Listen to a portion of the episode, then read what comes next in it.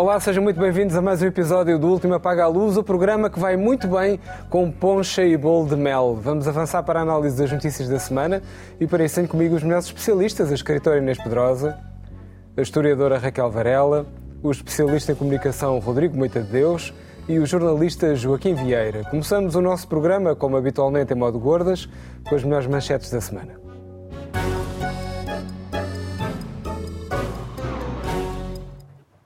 E hoje começamos pela Raquel, quero falar sobre consumos digitais. Raquel. Quero falar sobre consumos digitais porque, boa noite, antes de mais nada, aqui a todos uh, lá em casa. Uh, porque há uma, quer dizer, há uma profusão de estudos que têm demonstrado que as pessoas têm uma relação cada vez mais compulsiva uh, com os ecrãs, com os telemóveis, com a internet. Isso é particularmente grave nas crianças. Surgiu agora um movimento, eu cheguei aqui a falar dele, porque um grupo de mães no, do Liceu Gil Vicente, da Escola Secundária Gil Vicente, conseguiu, um, conseguiu que fosse proibido a utilização do telemóvel dentro da escola. Conseguiram, através de um, de um diálogo uh, feito com as próprias crianças, com os próprios jovens, com os professores, e convenceram e, e passaram a passar-se coisas muito interessantes na escola, como as crianças conversarem, jogarem realmente umas com as outras. Um, e esse, enfim, há, há um. Há, há, também, não sei se partiu, aliás, a iniciativa das mesmas mães ou não, mas eu saúdo, que é um grupo de mães que está particularmente preocupada com a exposição das crianças ao ecrã, porque é muito fácil dizer os miúdos não devem estar em frente ao ecrã, mas se os pais estão 4 horas no, no trânsito, estão 8 ou 9 horas nas, no trabalho, uh, não há, uh, digamos assim, entretenimento e jogos gratuitos subsidiados publicamente, quer dizer, todos os bairros deviam ter teatros, deviam ter uh, clubes desportivos, deviam ter jardins, as crianças deviam realmente brincar umas com as outras na rua, foi assim que nós uhum. uh, uh, crescemos, não, não era preciso pagar para irmos ao futebol, ou pagar para irmos ao basquetebol, ou pagar para irmos ao surf, porque todos nós aprendemos isso uns com os outros. Esses mecanismos, as cidades são selvas de, de de carros e mesmo fora das cidades, nas aldeias. Uh, as aldeias são um mundo hoje suburbano, porque os miúdos estão fechados compulsivamente a jogar telemóvel. Isto é terrível sob todos os pontos de vista, neurológico, afetivo, é uma camada de gente deprimida, ansiosa, problemas eh, enormes associados a isto e, portanto, é preciso uma reflexão profunda sobre isto. Eu uh, acho que isto tem a ver com o treinamento para a automação. Na verdade, eu acho que o que se está a fazer com a exposição das crianças e dos jovens cedo ao telemóvel é treiná-los, não para ler, para brincar, para relacionar-se, mas para ficarem agarrados a um botão para depois um dia irem para uma fábrica ou uma empresa e assim ficarem agarrados a vida toda. Uh, pode ser que eu não tenha razão e que não, isto é simplesmente porque as pessoas gostam, uhum. decidiram, é o mercado livre a funcionar, a escolha racional e essas uh, coisas todas. Seja o que for, há aqui um problema grave que já foi identificado por toda a gente e é preciso atuar nele. Muito bem. Por falar em pensamento, Inês, uma saída de um filósofo de um jornal. Boa noite. Sim, uh, foi em Espanha, mas é sintoma e sinal do tempo de, de caça às bruxas e de, do tempo inquisitorial uh, que vivemos e vivemos à esquerda e à direita. E essa é uma das. Talvez esteja aí também uma das razões pelas quais a política está tão conturbada e as pessoas estão tão descrentes. Uh, Fernando Savater, grande filósofo espanhol, basco, aliás, de origem basca, grande combatente uh, contra a ETA e, antes disso, contra o franquismo, chegou a estar preso nas, nas prisões do franquismo e, portanto, um homem progressista, de esquerda, mas bastante crítico uh, do governo de esquerda atual e escreveu agora um livro chamado Carne Governada, que saiu agora, Carne Governada, porque saiu em Espanha, não é? Uh, bom, e assim que saiu o livro, onde ele é crítico, entre, outras, entre muitas outras coisas, da uh, posição ideológica do El País, do uh, jornal onde ele escreve, uhum. desde o número zero, ou seja, desde 1976, desde a, cria a criação do jornal, ele é colunista desse, do jornal desde essa época, e disse que o, o, jornal estava muito governamentalizado. Fez essa crítica no livro e nas entrevistas que deu noutros jornais uh, sobre esse livro. Imediatamente a diretora atual do El País despediu. Ora, ele não insultou a diretora, fez uma ele, é o que ele, e ele depois respondeu, disse, eu fiz uma crítica do interior do jornal, que é a minha família, onde eu moro quase há 50 anos, há 48 anos. Uh, e é um filósofo, entretanto, ele já tem 76 anos, mas continua bastante ativo eh, politicamente uhum. e filosoficamente eh, a escrever e, no entanto, foi despedido por uh, delito de opinião. Isto é, por delito de opinião. Uh, e eu uh, deixo aqui o repto a algum jornal português. Eu penso que não, não, não haverá problema dele deixar de ter espaço de expressão, porque acredito que outro jornal o irá buscar em Espanha. Mas deixo o repto a algum jornal português que também publica as crónicas deste homem. Uh, eu trouxe uma capa de um livro dele, uh, eu tive o prazer de o conhecer desde 96, encontrei-o várias vezes, primeiro num festival em Abrantes, onde eu também estive em 1900, já nos idos, 1996, e depois Há um livro que ele fez chamado Las Cidades e os Escritores, porque ele tem muitos livros de filosofia, depois tem outros de divulgação cultural. Ele é um apaixonado por Fernando Pessoa e esteve em Lisboa, na altura que eu estava eh, na Casa Fernando Pessoa, a dirigir a Casa Fernando Pessoa, e, fez, tem um capítulo sobre Fernando Pessoa e uh, neste livro, Las Cidades e os Escritores, também é um, um apaixonado pela cultura uh, portuguesa também e, e conhecedor de Portugal. E por isso exorta que esta voz independente não, não deixe de ser ouvida. E é um triste sinal quando um jornal de grande qualidade e de grande história como é o País, realmente, ele disse, ele está governamentalizado, Uh, uh, uh, Savater é muito crítico. que ele tinha razão foi Exato. o despedimento dele. Exato. E a seguir, a diretora do jornal prova que ele tinha razão. Dá-lhe razão. Joaquim, os polícias em Portugal. Eu trago esta notícia da manifestação dos polícias, enfim, polícias e GNRs agentes das forças de segurança, portanto, isto já vem no seguimento de um debate que tivemos aqui a semana passada. Uhum. Uh, é o problema do subsídio de risco que foi pago à PJ e estes agentes não receberam. Uh, e, portanto, está mais do que identificado. Eu trago esta notícia do JN, do Jornal de Notícias. Tem uma fotografia que é bastante ilustrativa, protesto histórico, mar de polícias de Zaúa na capital. De facto, foi uh, uma coisa surpreendente pela dimensão e é, é preciso notar que este protesto começou apenas pela vigília de um único agente, chamado Pedro Costa, que foi postar-se, digamos assim, em frente à Assembleia da República. Ora, acontece que eu não encontro ninguém, não vejo ninguém, que não diga que os, que, que os agentes das Forças de Segurança não têm, não têm razão. Portanto, aqueles talvez mais próximos do governo calam, não dizem nada, mas ninguém diz que eles não têm razão.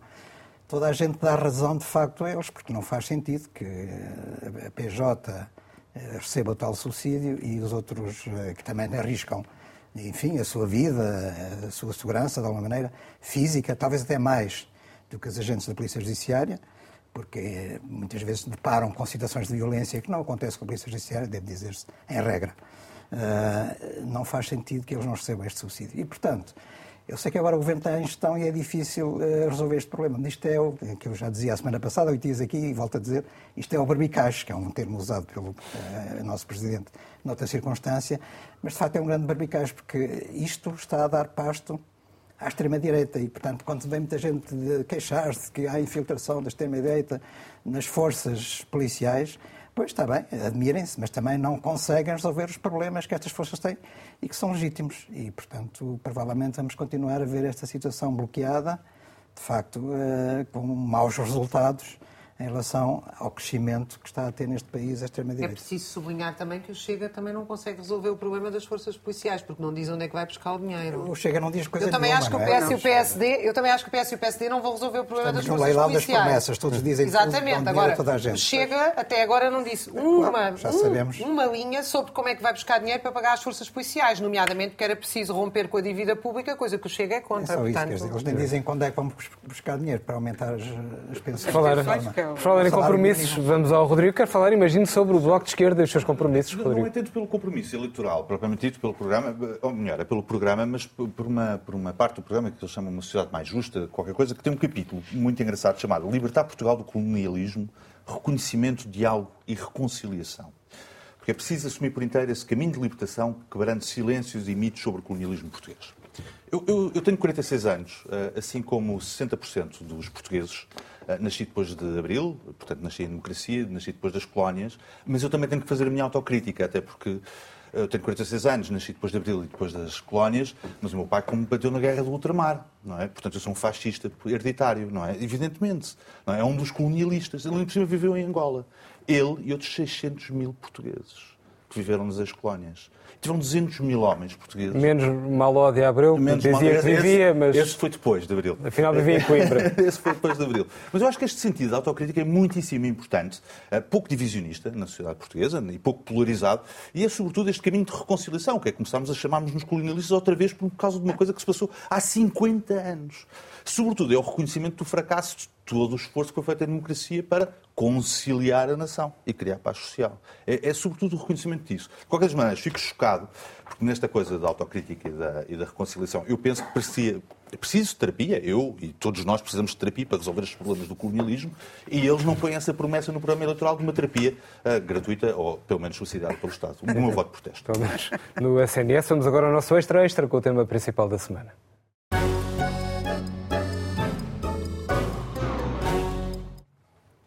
Agora até parece que é obrigatório. Sempre que se fala de política, acabamos a falar de justiça. Ou será ao contrário? Sempre que falamos de justiça, acabamos na política. De qualquer forma, enfim, é cada vez mais difícil distinguir estas duas dimensões sociais e por isso dedicamos este programa ao tema. Isto pode ser confuso, sobretudo num contexto de pré-campanha eleitoral, com partidos assanhados, tabloides deliciados e redes sociais em roda livre. Só esta semana, o bailinho da justiça chegou à Madeira e José Sócrates teve novidades no seu caso que se arrasta, entre outros casos menores. Sinal da democracia a funcionar ou sinal de intoxicação Joaquim, começando pela Madeira. Bom, eh, para usar aqueles clichês habituais, é sinal da justiça a funcionar e é sinal, funcionar, a funcionar perdão, e é sinal da democracia a funcionar as duas coisas. E, portanto, quando António Costa vinha dizer a justiça que é da justiça, a política que é da política, bom, agora, de facto, as coisas estão de tal maneira inter- interpenetradas que é um bocado difícil separar uma coisa da outra. Eh, isto da Madeira, que aconteceu esta semana, eh, é surpreendente e não é ao mesmo tempo. Eh, É surpreendente porque nós, nós estávamos à espera não é, de- uma situação destas depois de termos um governo do país portanto, de gestão, de termos um governo dos Açores de gestão e termos agora, a partir desta semana, também um governo da Madeira de gestão. Portanto, nós, este país está em gestão. E está em gestão até, não sei, enfim, até próximas eleições. E não sabemos também, que é outra incógnita, se das eleições vão sair maiorias sólidas para poderem governar. Portanto, estamos aqui num- numa situação de incógnita muito grande do ponto de vista nacional. De facto, a convergência, a conjugação destas três crises políticas eh, de governação eh, nunca tinham existido em Portugal, é a primeira vez. Portanto, estamos a, a- a viver momentos únicos. Eu espero que consigamos sair daqui em estabilidade, que isto é o principal eh, que se coloca não é, em relação ao nosso futuro. Eh, eu, em relação à Madeira, eu digo que não é surpreendente porque nós todos sabíamos, e sabíamos há muito tempo, que há uma espécie de conluio, promiscuidade entre o regime da Madeira, que é sempre, foi único na medida em que, havendo a regra da alternância, de facto não houve alternativa e, portanto, esteve sempre o PSD no governo, e um conjunto de empresas que têm prosperado à sombra das relações que têm com o governo. Agora, eh, pronto, podemos dizer que isto é natural. Ou que o governo pretendia puxar para essas empresas, porque são empresas com sede na Madeira. Agora, vamos ver se de facto é assim, que o desenvolvimento económico é correto ou não. Portanto, a, a Polícia Judiciária, pelos vistos, e o Ministério Público acham que há relações promíscuas eh, e, portanto, há acusações de corrupção, de prevaricação, de várias coisas, tráfico de influências, de favorecimento de certas empresas, não abertura de concursos e, portanto, situações muito claras que envolvem até, pelos vistos, o próprio Presidente do Governo Regional, tanto mais que ele acaba de se demitir eh, hoje. Eh, ao contrário daquilo que ele dizia, também é curioso, porque depois temos aqui, enfim, podemos discutir talvez na segunda fase, que é os dois pesos e duas medidas, não é?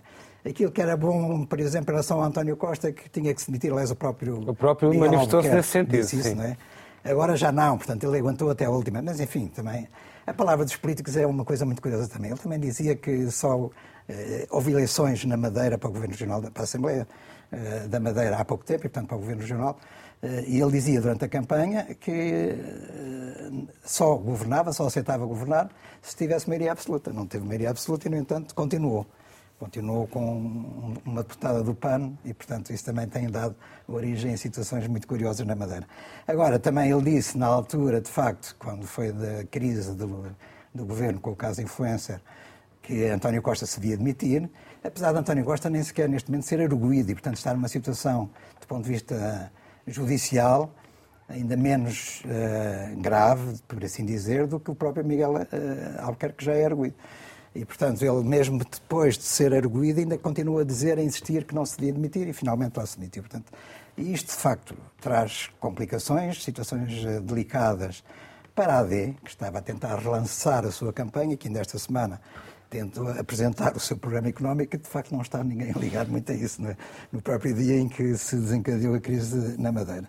Uh, isto é uma situação que não é fácil de resolver e, portanto, do ponto de vista político, lá está a interpenetração da justiça da política, portanto, nós não podemos fugir às duas coisas, à ligação entre as duas coisas. Depois temos o caso Sócrates. Sim, já vamos falar a seguir. a Fazemos primeiro uma ronda insular ou, ou, e depois uma ronda continental. Que é, que é chamado o caso, o caso Joaquim, como diríamos à boca pequena neste programa. Eu, eu, até nem sequer quis falar disso. É verdade, mas fomos nós que insistimos. Vamos à Inês. Inês, Bailinho da Madeira. Bailinho da Madeira, eh, de facto, a diferença eh, em relação... O Joaquim estava a dizer que agora todos os governos estão em gestão, mas eh, a grande diferença é que o governo da Madeira não entra em gestão, porque uh, Miguel de Albuquerque acabou por se demitir, mas o seu Presidente da República veio logo dizer que a estabilidade é para manter, isto, a justiça, o que é da justiça, disse de outra maneira, mas os processos judiciais são sintoma de democracia e, portanto, ficamos hoje a perceber, hoje, ontem, nestes últimos dias, que uma minoria quando um governo de minoria vale mais que um governo de maioria, porque o governo de maioria no continente, sem sequer o primeiro-ministro ser arguído, com apenas suspeito ou, ou investigado e com uh, gente da sua entourage governamental arguída, dá para, dá para acabar com o governo. Portanto, o Primeiro-Ministro demite-se e o Sr. Presidente da República não pôs a hipótese de, a bem da estabilidade, tinha havido eleições há pouco tempo, uh, substituir o Primeiro-Ministro, coisa que ele, aliás, uh, lhe propôs, dado que as pessoas votam em parlamentos em partidos e não nas caras dos primeiros ministros. Em Portugal é assim. Mas esse, esse, esquema já vale para a Madeira, onde o governo foi de minoria, como o Joaquim já disse. O, o presidente do governo da Madeira tinha dito que só governava em maioria, depois mudou de opinião. E também foi muito lesto a dizer, quando Costa se demitiu, que ele não podia fazer outra coisa, porque isto não sei o quê, porque ser arguído, que era muito feio. E quando ele é arguído, diz: não, arguído é um estatuto que nos dá direito à defesa, que é verdade, mas, portanto, eu não tenho nada. Eu disse primeiro que não tinha nada. Depois, quando percebeu que o PAN uh, uh, disse que não poderia continuar a, a sustentar aquele governo, e se calhar dentro do partido também lhe disseram, lá veio dizer hoje uh, que se demitia à bem da Madeira mas na mesma continua impoluto. E o doutor Passos Coelho, perguntado sobre este assunto, diz que não tem nada a dizer. Ora, eu acho que dizer isso é fazer, é fazer-se indecente e má figura, é mostrar-se indecente e má figura, dado que também foi muito rápido a vir dizer, com ar moral, eu adoro as pessoas da moral, agora estamos na época da moral, e o que é engraçado é que quanto mais moral as pessoas apresentam, mais depressa se espalham. Porque o doutor Passos Coelho apareceu a dizer que uh, Costa tinha mesmo que se demitir por indecente e má figura. E agora, quer dizer, qual é o critério? Dois pesos e duas medidas. Isto, é, isto sim é o descrédito e não contribui para a, para, a estabilidade.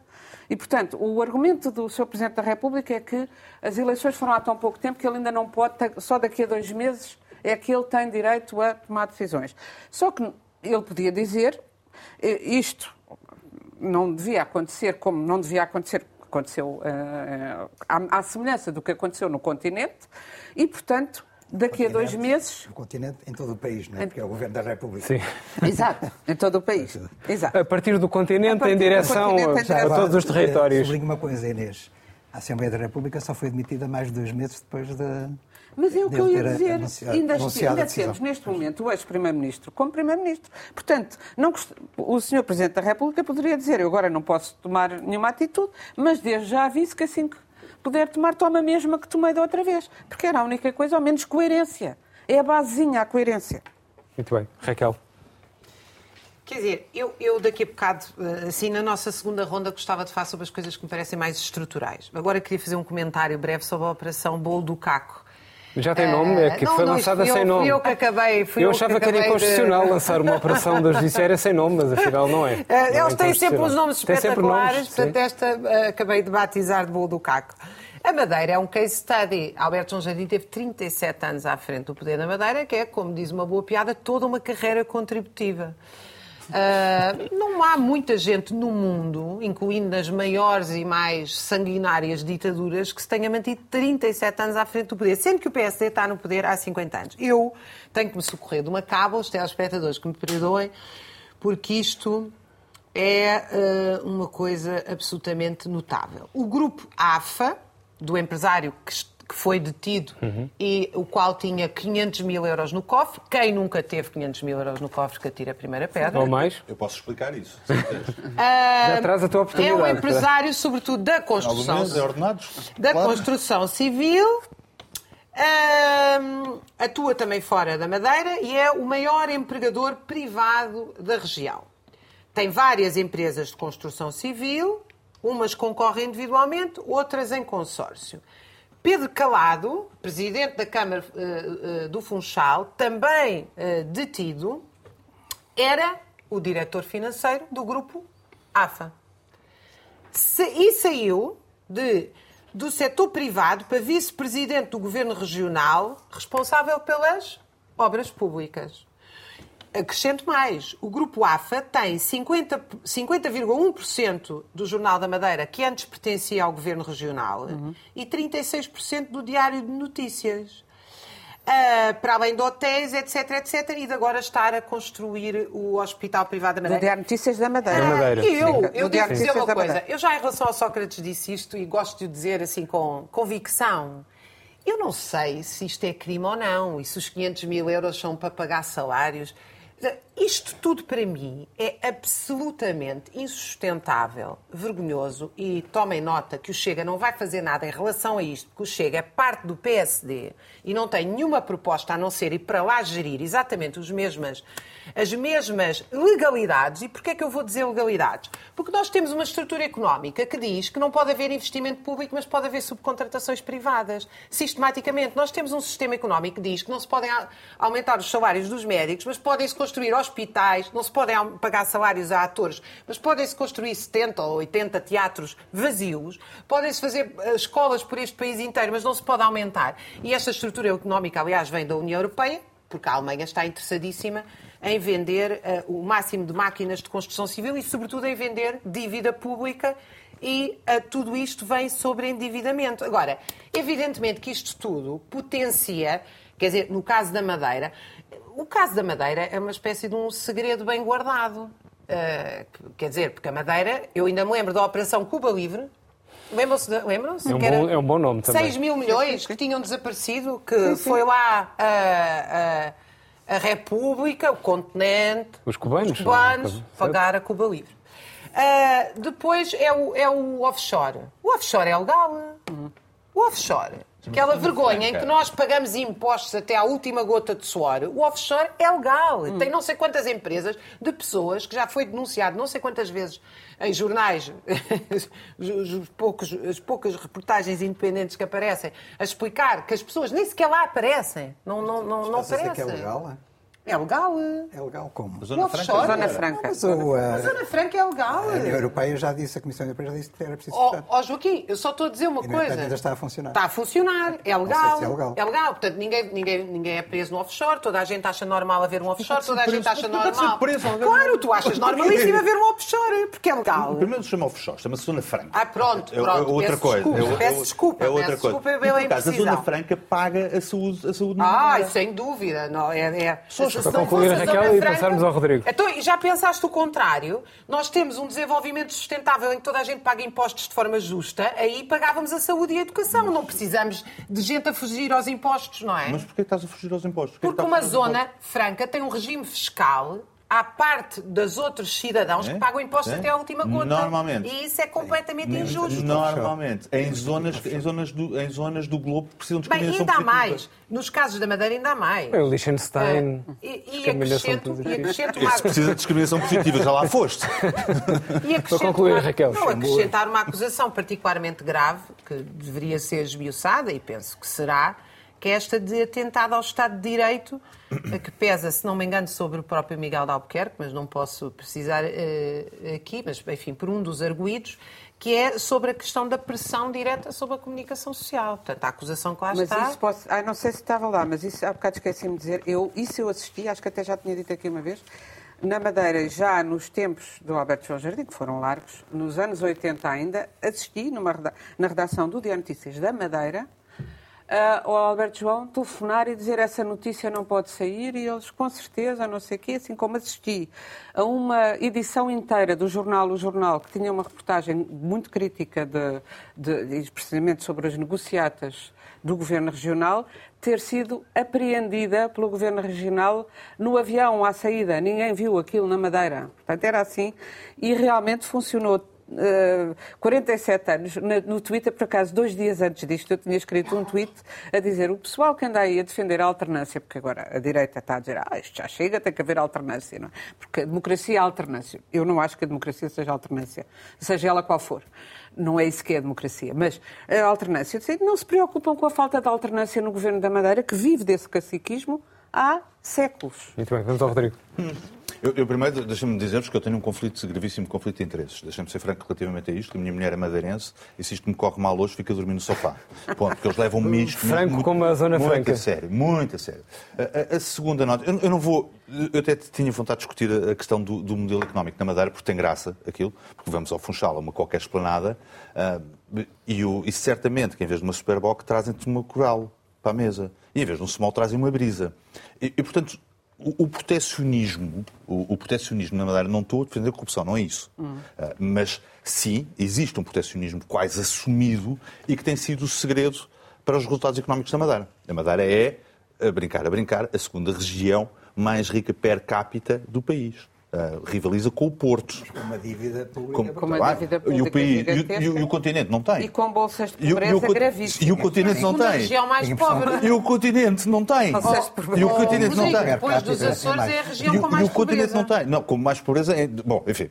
Mas eu... Não, não é e outras coisas. Queria falar sobre três coisas. Queria falar sobre... Aquilo é um é uma pedra no meio do Atlântico. É um milagre aquilo ter acontecido assim. É, é, é extraordinário. Goste ou não se goste. Aquela região, o desenvolvimento dos últimos 50 anos, os últimos 50 anos deu um pulo monumental. Bom, mas eu queria falar sobre outras três coisas, que é, um, as decisões. Não sei dois, se não foi um desenvolvimento abusivo em, algumas, em alguns aspectos, mas pronto, isso Está bem, certo. É uma coisa que se uma pode... Carga eu, eu adoro discutir um desenvolvimento abusivo. o que eu não gosto de ver é quando não há desenvolvimento. Do ponto de vista ecológico. Rodrigo, vamos ver o Rodrigo. Aliás, vista ecológico. Aquelas, aquelas inundações que houve, morreram várias pessoas, não foi por acaso, porque estavam impedidas das linhas de água. Eu, que, portanto, acho muito bem que se discuta desenvolvimento lado, abusivo. É? é mais grave quando, quando discutimos... Primeiro tópico, Rodrigo. Bom, primeiro tópico, a decisão. Uh, que o Miguel Albuquerque se devia ter demitido logo na hora. Parece. É, é um erro não o ter feito, é um erro de comunicação, é um erro político. Mas se não fosse para proteger o PSD devia ter feito logo. É, portanto, foi, foi uma precipitação achar que tinha condições, porque o problema é objetivo, que tinha condições para governar no dia a seguir. Não dá, não dá para ter uma reunião. O PSD também a protegeu. Uh, já posso ir aí, mas, mas podia, podia ter feito. Segunda decisão, a questão, eu, eu aqui peço desculpa, vou contrariar a Inês, o Presidente da República não disse que ia manter. Pelo contrário. Aliás, pelo contrário? Pelo, pelo contrário. Sim, Disse pelo contrário. que não tinha nada, que não podia, não. porque não sei o quê. Isso, isso, é, isso, é, textual, não pode. Portanto, não é. E da mesma forma, como aconteceu com o António Costa. Como, da mesma maneira, como aconteceu com o António Costa, com o António Costa há uma série de formalidades antes dele se pronunciar. Portanto, houve uma série de formalidades que foram feitas antes do Presidente da República se pronunciar e dizer dissolve, a minha decisão é de dissolver a Assembleia da República. Portanto, muito dificilmente o Presidente da República não vai dissolver a Assembleia Regional da Madeira. Quer dizer, dê as voltas, o mundo, as voltas que quiser, o Presidente da República vai, evidentemente, dissolver a Assembleia da, República, a Assembleia da, da Madeira. Fico muito contente com essa notícia. Segunda, segunda nota, eh, relativamente à forma, e vamos falar sobre a coisa mais divertida de todas. Eu ia pedir à nossa produção uhum. para pôr uma imagem no ar, que eu, parece uma coisa histórica, e é de facto uma, uma, coisa histórica, de 1931, quando houve uma intentona republicana na Madeira, um levantamento de soldados na Madeira, e foi preciso mandar do continente um contingente para pôr os madeirenses na ordem. Isto foi a última intervenção militar do continente na Madeira, nem no 25 de Abril houve, uh, antes de ontem. Ontem foi maior. Porque em vez dos aqueles, aqueles pobres coitados eram os diabos de Machico, eram 18 homens que controlaram a Ilha da Madeira sozinhos, e foi preciso dois aviões militares da Força Aérea, 300 agentes onde se contam operacionais e magistrados, para tomar conta daquela gente. Isso A é, comparação não lembrava é verdade. ninguém. Oh, oh, é a maior intervenção militar na na Madeira do continente de sempre. É verdade, isso é a intentona republicana de 31. Portanto, aquilo devia ser uma coisa gravíssima. Eu estava à espera que anunciassem, a certa altura, a captura de um grupo terrorista, de uma célula terrorista. De uma flama? De uma coisa flama? No mínimo, no É que nem com a flama houve tanto desembarque de tropa na Madeira. Nem com a flama. Mas não havia célula terrorista, não sei o quê. Aqui, o problema, imagine sequer fretar um avião da Força Aérea, não é fretar, portanto, houve um ministro que autorizou, vai um, um Hércules C-130 buscar um senhor que pode fugir, mas que tinha a cara impressa em outdoors de 8x3. Coitadinho, podia passar incógnito na Madeira.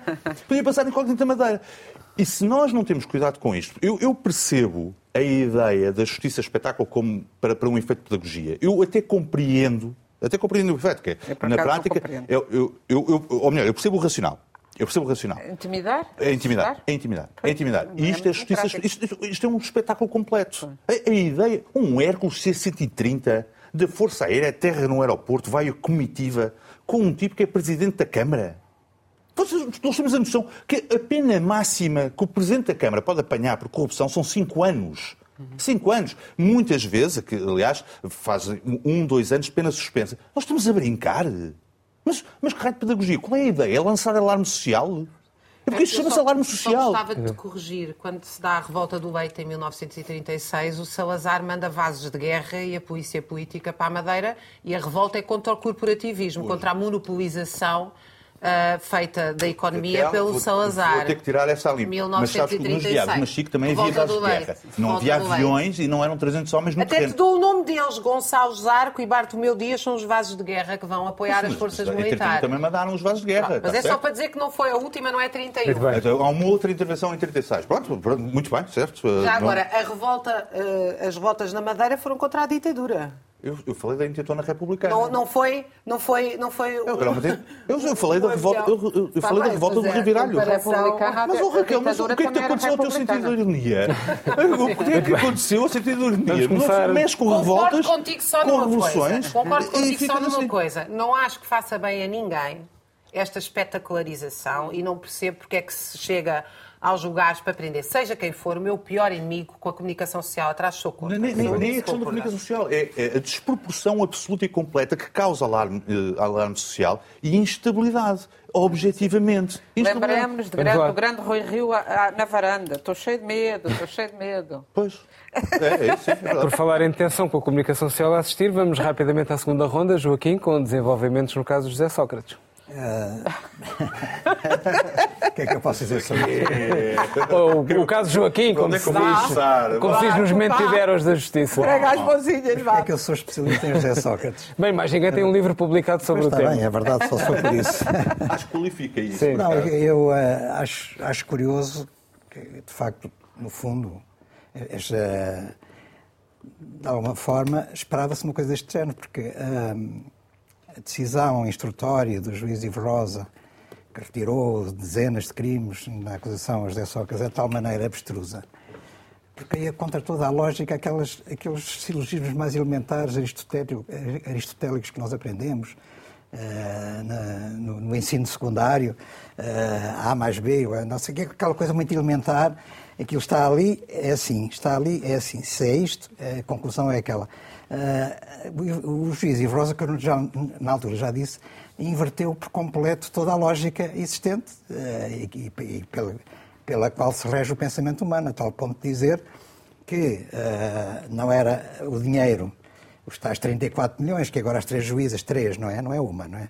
Aquilo, a decisão do juiz Ivo Rosa foi uma decisão de um só juiz. Agora foram três magistradas. E elas são unânimes a dizer que os 34 milhões pertencem, pertencem ou pertenciam a José Sócrates. Agora não sabemos onde é que está os 34 milhões, porque entretanto Ivo Rosa libertou o dinheiro e, portanto, eh, Onde é que foi o dinheiro? Onde é que foi o património? Onde é que foi o, apartamento de Paris? Tudo isso que estava arrestado na altura, agora não sabemos qual é o destino desse, eh, toda essa, riqueza eh, que foi acumulada. E, portanto, o juiz Ivo Rosa, para concluir, disse que esse dinheiro pertencia ao seu amigo de Sócrates, Car- Carlos Santos Silva, e que era o Santos Silva que dava a Sócrates o dinheiro que ele pedia, era só através dos códigos, não é? Uh, e, portanto, uh, era Carlos Santos Silva que corrompia José Sócrates e mais nada, só por causa disso, mas que o crime já estava prescrito e, portanto, não havia problema nenhum. Uma maneira fácil de limpar, tanto mais que se José Sócrates não tinha dinheiro na conta que provasse a corrupção, não havia corrupção. Isto era o que dizia uh, o juiz Ivo Rosa. Ele não se lembrou de ir à conta da mãe de Sócrates, porque Sócrates dizia que era a mãe que lhe dava dinheiro, e se fosse à conta da mãe de Sócrates também percebia que ela não tinha dinheiro para dar ao Sócrates para fazer aqueles gastos que ele fazia. Portanto, tudo isso era um poço enorme de contradições. E, portanto, pela lógica mais elementar, era natural que a relação, se de facto os magistrados são pessoas sérias, analisasse as provas existentes, que são de facto esmagadoras, e tirasse conclusões diferentes. São estas conclusões que agora finalmente vieram ao público. Agora, isto representa uh, uma lentidão no, na, na, administração da justiça absolutamente brutal, porque é preciso lembrar que José Sócrates foi detido há, há 10 anos, em 2014, e portanto há 10 anos que nós estamos à espera do desfecho deste processo. E agora, uh, enfim, há manobras dilatórias, expedientes, vários recursos. José Sócrates, só à sua conta, interpôs já 40 recursos, dos quais ganhou dois, um deles na relação, uh, e a decisão foi de um, de um, juiz, Rui Rangel, ele próprio também neste momento acusado de corrupção. Isso também é curioso. Uh, e todos os outros perdeu, mas claro que isso foi atrasando uh, tudo, todo o desenvolvimento do processo. E agora, qual é a reação de Sócrates ontem? Vai interpor recurso. É claro, é, ah não, e vou interpor recurso, há de haver um tribunal superior que ele nem sabia qual era, onde eu posso apresentar o recurso. Ora, as decisões da relação a este nível nem sequer são uh, recorríveis. Não se sabe que recurso é que José Sócrates vai apresentar e mesmo que apresente recurso, o recurso provavelmente não, não, não terá efeitos suspensivos, isto é, ao contrário de outros recursos, este não impede que o processo uh, siga a sua marcha. E, portanto, ficamos na expectativa, se de facto é desta vez que vemos uh, José Sócrates no Banco do Réus. Muito Eu gostava muito de ver, não só ele, mas também todos aqueles companheiros de aventura, Carlos Santos Silva, que eu já falei, enfim, Ricardo Salgado já tem estado até por eh, processos. Para fazermos a segunda ronda completa, vamos à Inês. Inês. Para, enfim, para aí fora, os da, da PT, etc. Três breves notas sobre este caso. E, e uh, gostaria de acrescentar também que, uh, em relação ainda ao anterior, só uma coisa. Uh, o processo da Madeira começou em 2021 e estamos a um mês das eleições. Portanto, pode-se. Isto que tu disseste no princípio, venho sublinhar o que tu, no fundo, disseste na, na tua introdução, que é há uma evidente, ou, ou, ou, pelo menos assim parece, politização da justiça que não é. É, é também uma outra forma de, espetacularização da justiça que não é de todo boa para ela mesma e para a nossa confiança nela. Neste caso, há uma divergência de 180 graus nesta decisão eh, em relação ao caso Marquês, em, eh, nesta decisão eh, quanto à decisão anterior. Ora, e portanto não é só em relação a José Sócrates, aparecem uh, novamente arguídos que já tinham desaparecido na decisão anterior, Henrique Granadeiros, Zé Albava, Joaquim Barroca uh, e, e, mais. E, portanto, acusados de crimes que já não estavam acusados, etc. Portanto, a decisão é tão diferente que, uh, que, que, nos espanta e nos desconcerta e nos, e, e, nos desconforta. Porque qualquer cidadão queira recorrer à justiça vai ver a lei e diz: Eu tenho direito a ser ressarcido, eu vou, eu vou recorrer à justiça. Mas neste momento pensará: a justiça não depende da lei, depende dos juízes. E isso, que um cidadão possa pensar isso é muito grave para a força, a solidez, a confiança uhum. uh, que nós temos na justiça. Nota 2. O tempo, como o Joaquim estava a dizer, isto dura desde 2014, 2013, 2014, na instrução, isto ainda é só na instrução, o que fez com que já tenha eu ouvido pessoas dizer é pá, porque há muitas garantias, tem que se acabar com os tribunais de instrução, porque o julgamento de, do caso Marquês ainda não começou. Uhum. Ora, é gravíssimo que a reação das pessoas seja vamos deixar de ter garantias judiciais, até porque o Tribunal de Instrução, na sua intenção, visa poupar dinheiro ao contribuinte e poupar tempo à justiça, porque é um tribunal onde se verifica se há, se aqueles casos têm pernas para andar ou não, e se não têm pernas para andar, escusa de estar a gastar tempo e dinheiro com eles. E, portanto, não é bom que acabem esses tribunais. O que era bom, é, o que não se justifica é que um Tribunal de Instrução e o seu recurso demore 10 anos. Terceira nota, uhum. a prescrição, que parece, com, este, com esta questão toda do tempo, parece apontar para a prescrição em muitos crimes, ou na maioria deles. Uh, e já tenho lido que ah, isso é do interesse dos arguídos, ou pelo menos de José Sócrates, eu acho que não é do interesse de ninguém, mais uma vez não é do interesse da justiça. uh, porque fica a ideia de que não se conseguiu provar os crimes, nem se conseguiu chegar a uma condenação e para os próprios também não é, não é bom porque ficam com o ónus, com a aura, de, a aura negativa, no caso, com o, o, o opróbrio de terem uh, cometido crimes que nunca foram, que nunca chegaram a ser julgados. Uhum. Raquel. Eh, eu, eu, queria fazer um comentário, se tu me permites, mais geral sobre a situação, uhum. sobre, sobre a Cholbra, lembrando essa de Queiroz, o estado a que chegámos e como é que nós saímos daqui. Eu não tenho soluções mágicas.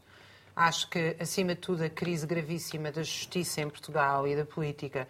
Da política tem que ser feito por todos, a política tem que ser o nosso exercício do dia a dia, não podemos continuar a achar que vem um Messias salvar-nos, seja ele quem for. Da justiça tem que se envolver todas as pessoas uh, da justiça para refletirem muito seriamente sobre o que é que se está a passar. Eu acho, a minha pergunta que eu fazia esta semana é: nós estamos a ter mais denúncias porque, evidentemente, com a distribuição dos dinheiros do PRR, ah, o PS denuncia o PSD, o PSD denuncia o PS. Quando eu digo o PS e o PSD, são, digamos assim, as forças em volta, os companheiros de ruta, etc. E eu acho que uh, não é só que nós estamos a ter mais denúncias, eu acho que as instituições estão a degradar-se, evidentemente.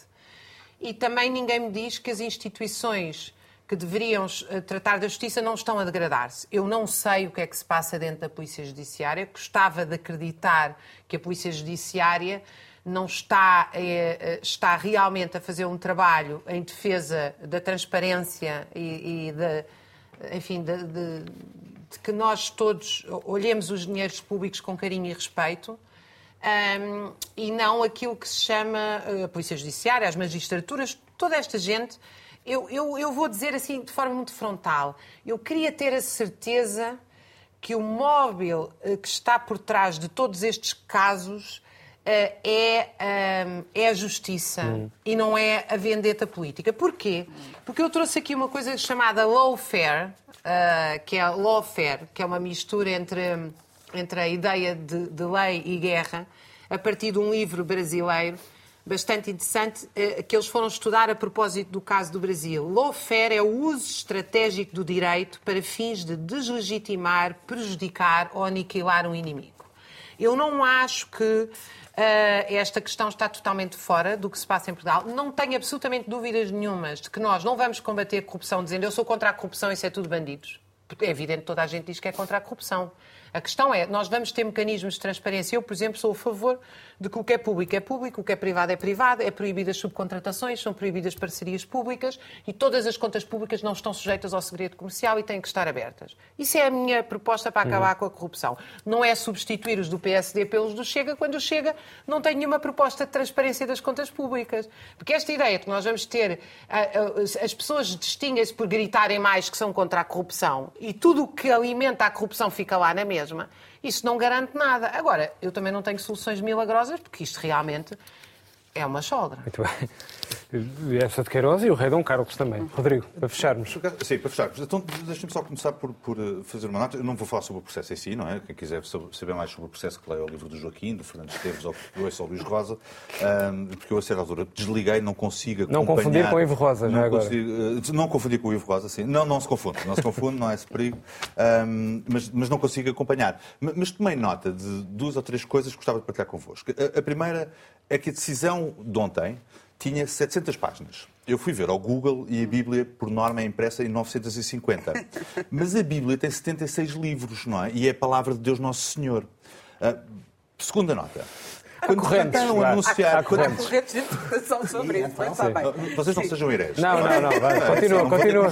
Não, não, Sim. vamos lá. Bom, uh, bom um, há aquele pormenor curiosíssimo. Isso é negacionismo que, científico. Que, é, o, okay. Bom, enfim. Vamos lá, para concluir. Um, há aquele pormenor curiosíssimo das juízas terem que comunicar aos arguídos, uh, aos, aos interessados, a, a decisão antes de ser comunicada aos jornalistas, e há um hiato de três horas em que não conseguem fazer o upload para a plataforma. É, é, é absolutamente surreal surreal. Teve que vir o senhor do Instituto Público de Informática para tentar resolver o problema. Mas acho que houve um ataque. Não, mas isso foi no site. Foi no site. Com... Não conseguiram enviar um. Vamos fechar. Vamos fechar. Coisa que questão, coisa qualquer questão... pessoa que faz o IRS ou tem que contactar um serviço público. Vamos lá, estamos no final, Rodrigo. Eu, eu, eu, a última nota para dizer: são 10 anos desde que Sócrates foi preso. Os factos, os factos são 16. O processo está quase a chegar à maioridade. Sobre os factos em si. E nós queixamos-nos sempre dos megaprocessos, não é? Uh, dos megaprocessos, da, da complificação, de, de, de, do, do, facto de serem complexos, da prescrição, que nunca foi esclarecido se o prazo de prescrição começava a contar assim e assim. E durante estes 10 anos não foi feito uma tentativa legislativa para corrigir seja o que for. Ah, seja o que for. Continuamos a falar exatamente sobre as mesmas coisas que falávamos há 10 anos. A espetacularização, uh, os megaprocessos, a ineficiência da, da justiça, do sistema judicial e dos meios e dos recursos. É o mesmo discurso. Deixa-me só uma última nota. E a extensão dos textos. Eu, eu, fui ver, eu, fui ver, nos últimos sete anos, há um total de 191 políticos, diz a CNN, uh, há 191 políticos, abraços com a justiça, seja lá o que isto significa, dá uma média de dois por mês. Sendo que eles são, uh, em atividade, são pá, 10 mil. Portanto, não é assim tão mau. 10 mil políticos em atividade? Contando com os autarcas. Ah, tá contando com os autarcas. Uhum. Se formos às juntas de freguesia, etc., não é assim tão mal. São dinheiros públicos, não devia haver nenhum. Já, já parece o Presidente da República a falar sobre a pedofilia na Igreja. É, é, por amor de Deus, é tal e qual. Olha, 400 casos. Vocês, vocês, vocês veem uma estatística, vocês, malta das letras, não é? Veem um númerozinho, um Excel, uma estatística e a quem diria, quem diria que acabávamos a relacionar o Rodrigo com o Presidente da República? Ninguém esperava esta. Saímos com o vídeo aproveita a jornada.